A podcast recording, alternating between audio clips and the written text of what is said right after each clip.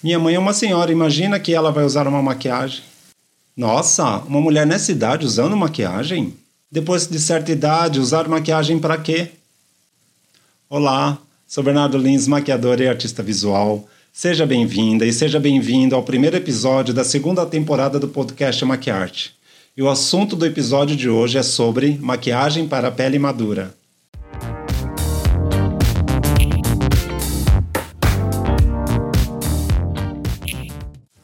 Antes de começar a falar especificamente sobre a maquiagem, é importante responder uma questão. A partir de qual idade é considerada uma pele madura? Essa foi a pergunta que eu fiz para a minha amiga esteticista e docente em estética do Senac Santana, Tamiri Sanches. Ela me respondeu o seguinte: Há literaturas, há livros, há escritos que falam que entre 40 e 50 anos pois a menopausa também influencia nessas mudanças da pele. Lembrando que vários fatores influenciam, como a genética, a menopausa, o fototipo, o cigarro, o álcool, a poluição. Por exemplo, mulheres claras mostram sinais de envelhecimento antes das mulheres negras. Geralmente é considerada uma pele madura 45 anos. Bom, de qualquer forma, com o passar do tempo, é essencial que a mulher não perca sua feminilidade e não deixe de se cuidar. Por isso, apostar em uma maquiagem bonita não é questão de idade. Contudo, a pele madura merece atenção especial para disfarçar aquelas pequenas marquinhas que já existem. Minha sugestão é que seja uma maquiagem suave, discreta, sóbria e clássica. Como sempre digo, tanto nas aulas como nos conteúdos que eu produzo, a higienização é fundamental. Limpar a pele utilizando água micelar bifásica, utilizar tônicos que contenham algum componente calmante, usar e abusar de hidratantes com fator de proteção, porque esta pele tende a ser mais ressecada ou desidratada. O uso do primer antes da maquiagem é importantíssimo, pois, além de aumentar a durabilidade, ajuda a disfarçar os poros e linhas de expressão. Para que a linha de expressão não fique acentuada, sugiro corretivos líquidos. Lembrando que corretivos de alta cobertura pode marcar ainda mais e ficar com aquele acúmulo de produtos.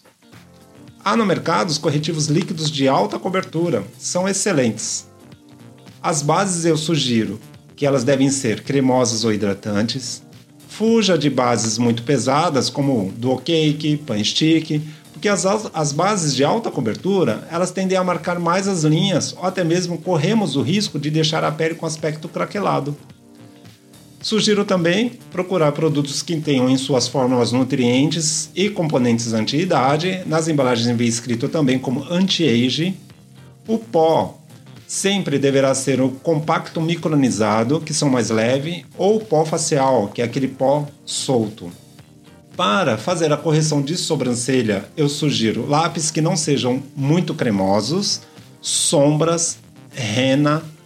Em relação ao delineador, o delineador preto ele pode ser substituído nas peles claras pelo delineador marrom, assim traz mais leveza para a maquiagem.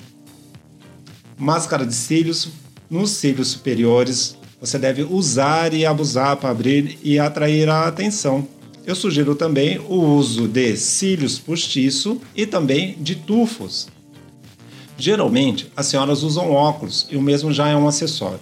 De qualquer forma, não esqueça que os óculos têm as lentes e as mesmas aumentam a cor que estão por trás. Nos lábios, tons suaves e de textura mais seca são a melhor opção para não evidenciar Possíveis marcas de expressão dessa região. Evite batons muito cremosos e gloss. Por quê? Porque esses produtos correm o risco de escorrer.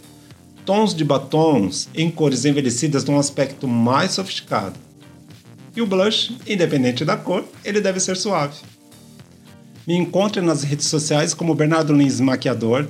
Lá no meu site você encontra conteúdo sobre a maquiagem, moda e arte. Acesse bernardolins.com.br no YouTube, Bernardo Lins, maquiador e artista visual. E nos streams de áudio você encontra os conteúdos do podcast Maquiarte. Compartilhe este conteúdo e aguardo você no próximo episódio. Muito obrigado por ter estado aqui comigo. Valeu!